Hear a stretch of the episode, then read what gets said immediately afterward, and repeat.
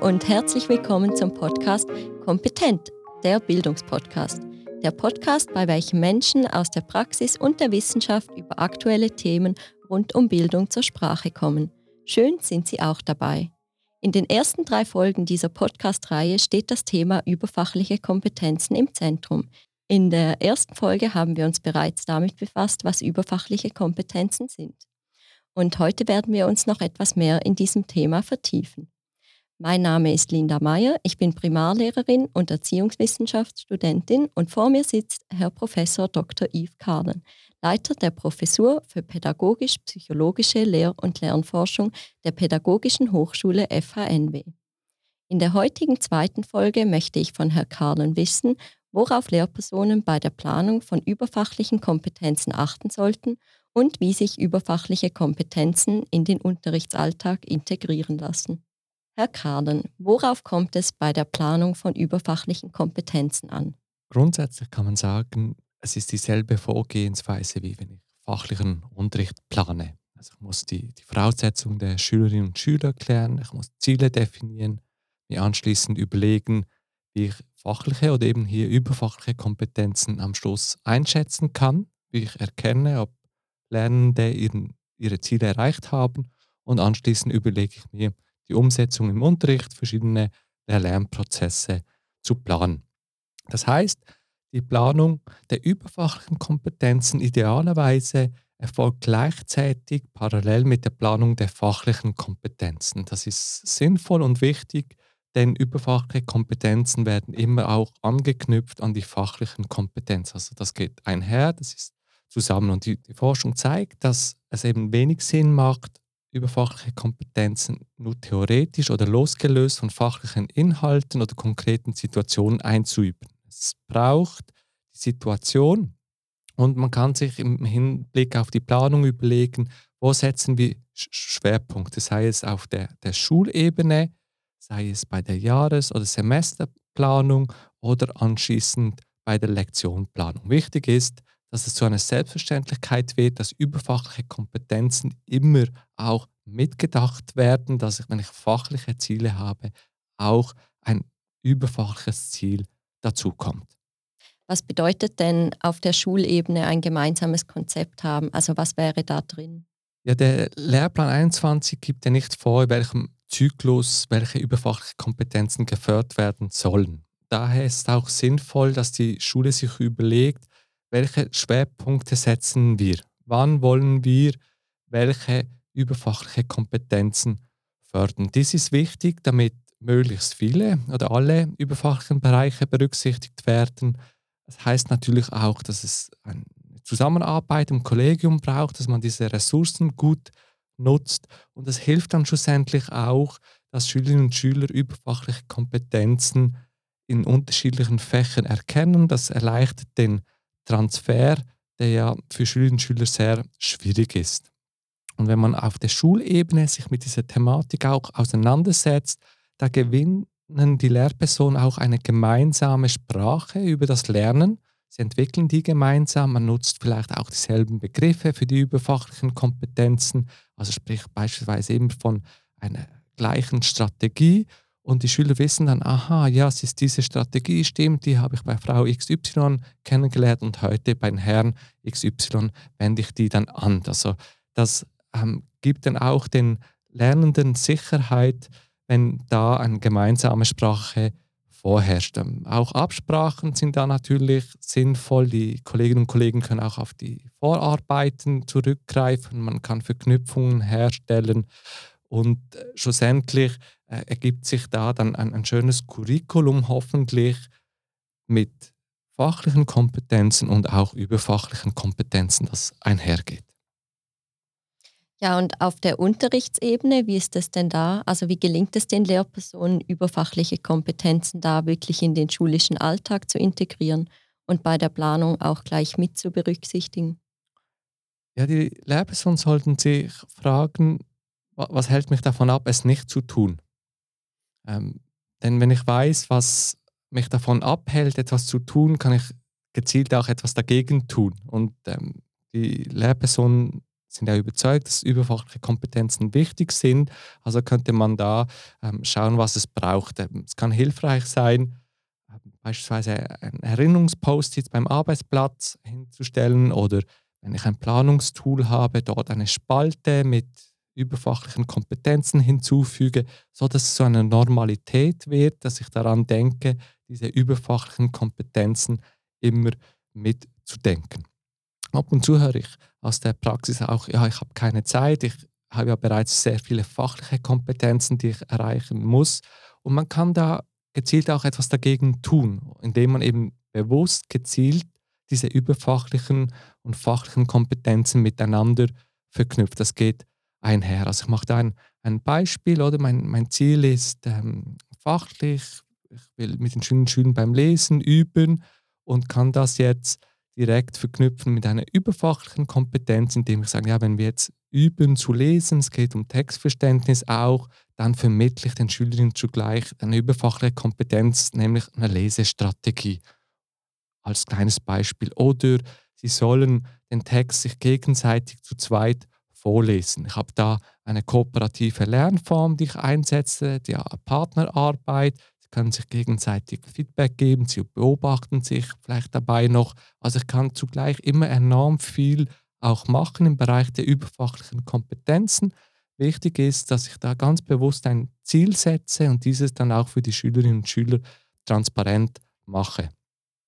Wenn ich in der Praxis bin, ich sehe, da wird schon enorm viel gemacht und da braucht es einfach noch mehr Bewusstsein für all das, was man schon macht. Und ich glaube, da ist es sicherlich auch hilfreich, wenn sich die Lehrpersonen untereinander austauschen und so eigentlich auf dieses Repertoire an, an vielen Ideen ähm, aufgreifen können, sozusagen auch voneinander lernen.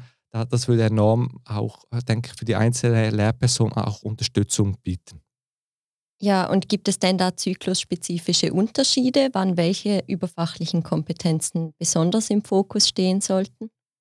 Nein, im, grundsätzlich nicht. Also es ist nicht so, dass man beispielsweise sagen muss, im ersten Zyklus, da stehen die sozialen Kompetenzen im Fokus und die anderen sind, sind weniger wichtig.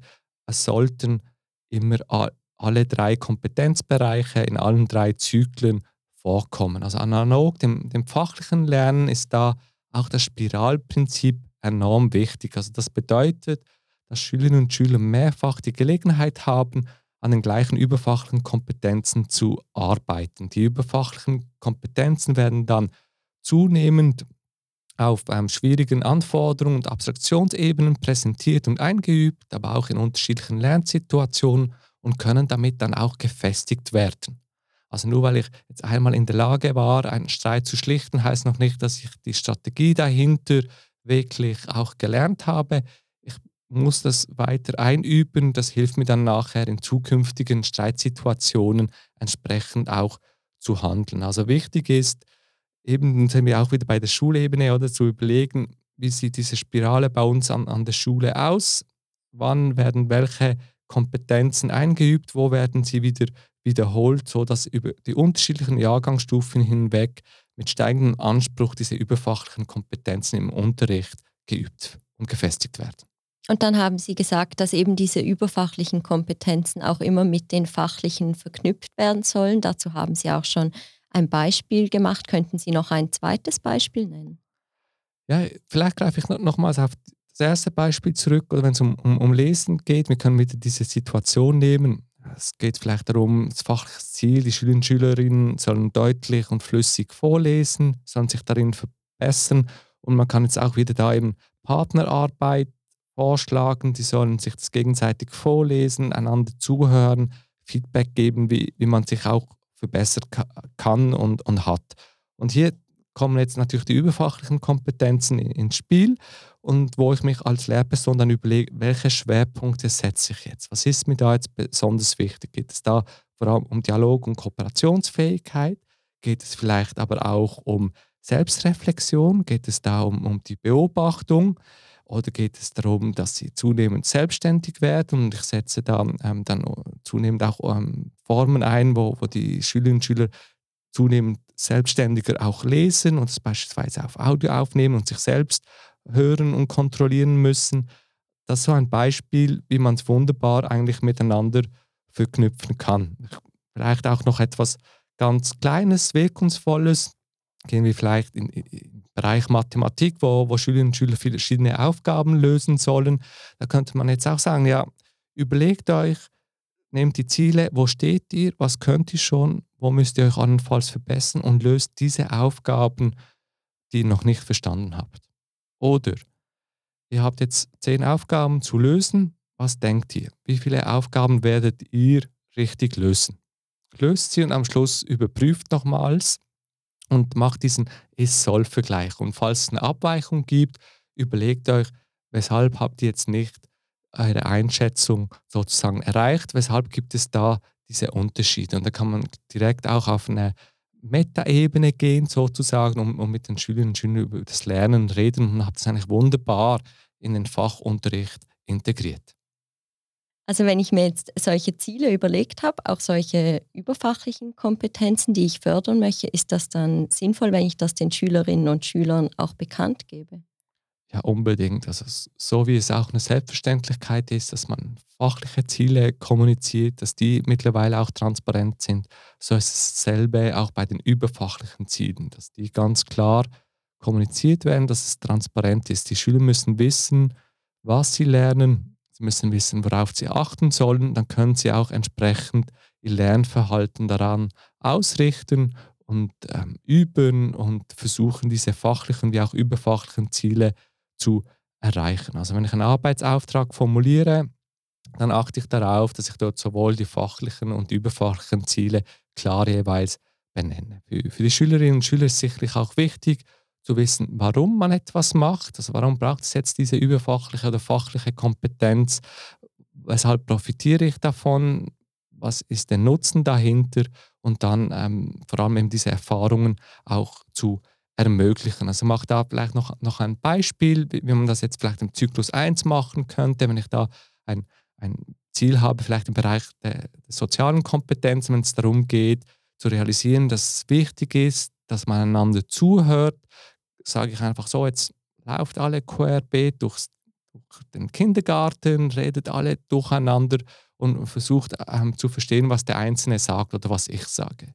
Und dann merken die, die Kinder vielleicht an, diesem kleinen Beispiel sehr schnell, uh, es ist schwierig, ich, ich höre jetzt die Lehrerin oder den Lehrer gar nicht, sondern es ist eben wichtig, dass man ruhig ist, dass man zuhört und aufmerksam ist. Ja, Sie haben jetzt einige Beispiele genannt, bei denen sich eben diese überfachlichen und fachlichen Kompetenzen sehr gut miteinander verknüpfen lassen. Was ist jetzt aber zum Beispiel, wenn ich die Konfliktfähigkeit fördern möchte? Das kann ich ja nicht einfach so in ein Fach integrieren. Ja, das, das ist ein sehr gutes Beispiel und, und zeigt auch hier auf, wie, wie wichtig ähm, Planung ist, eben auch längerfristige Planung und sich zu überlegen, was für Situationen könnten auftauchen, an denen ich dann auch überfachliche Kompetenzen üben kann. Also kann dann diese Situation auch als Beispiel nutzen, aber zugleich will ich ja auch dem vorbeugen, sprich ich will den Lernenden, den Schülerinnen und Schülern mitteilen, ihnen beibringen, wie man eben Konflikte auf einer konstruktiven Art und Weise lösen kann, dass sie wissen, wie sie in solchen Situationen umgehen können. Und dazu muss ich mir natürlich im Voraus überlegen, wann, wo und wie kann ich Konfliktstrategien thematisieren. Wo kann ich Ihnen das vorzeigen, modellieren? Wo können wir das allenfalls einüben anhand von Rollenbeispielen? Oder ähm, reigen sich vielleicht auch die, die Klassenstunde über ein solches Thema zu sprechen, indem man vielleicht Fallbeispiele hat oder bestimmte Filmsequenzen anschaut, so dass sie dann im Konfliktfall die Schülerinnen und Schüler auf diese Strategien wieder zurückgreifen können. Ja, und in Schulklassen ist es ja jetzt meistens so, dass Schülerinnen und Schüler ganz unterschiedliche überfachliche Kompetenzen schon mitbringen. Und ist es dann trotzdem sinnvoll, dass ich jetzt eine überfachliche Kompetenz auswähle und die ganze Klasse dann an dieser übt? Einerseits ja, denn Kompetenzen werden stetig aufgebaut, also auch überfachliche Kompetenzen brauch, brauchen Zeit und vor allem mehrmaliges Üben, bis sie wirklich gefestigt sind. Und wir wissen ja auch, die sind situationsspezifisch, also muss ich je nach Situation diese überfachliche Kompetenz auch immer wieder adaptieren können. Deshalb ist die Förderung für alle wichtig und eben auch das Spiralprinzip, bei dem es auch immer wieder wiederholt wird. Andererseits, klar, braucht es hier auch Differenzierung, wie es im Unterricht Differenzierung braucht.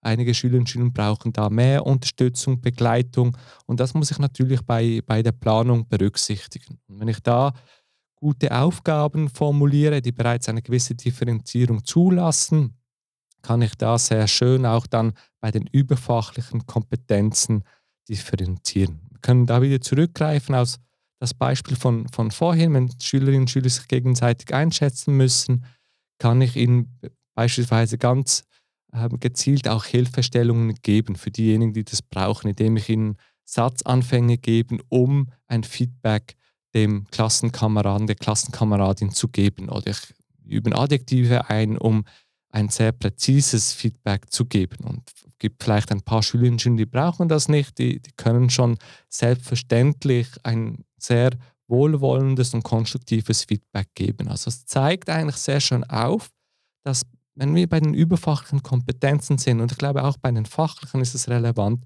bewegen wir uns immer so einen Balanceakt zwischen Fremd- und Selbstregulation. Und es ist immer die Frage, wie viel Co-Regulation, Unterstützung braucht es von mir als Lehrperson? Wer braucht welche Unterstützung und wo ist es eben auch wichtig, dass ich mich zurückziehe, dass ich den Schülerinnen und Schülern auch die notwendige Selbstständigkeit gebe, damit sie sich individuell weiterentwickeln und entfalten können.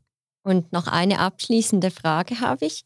Oft sagen ja Lehrpersonen, ja, genau das machen wir eigentlich schon im Unterricht. Das ist überhaupt nichts Neues mit den überfachlichen Kompetenzen. Stimmt denn das? Ja, eigentlich schon. Es ist, ist zwar, die Lehrpersonen machen schon sehr viel.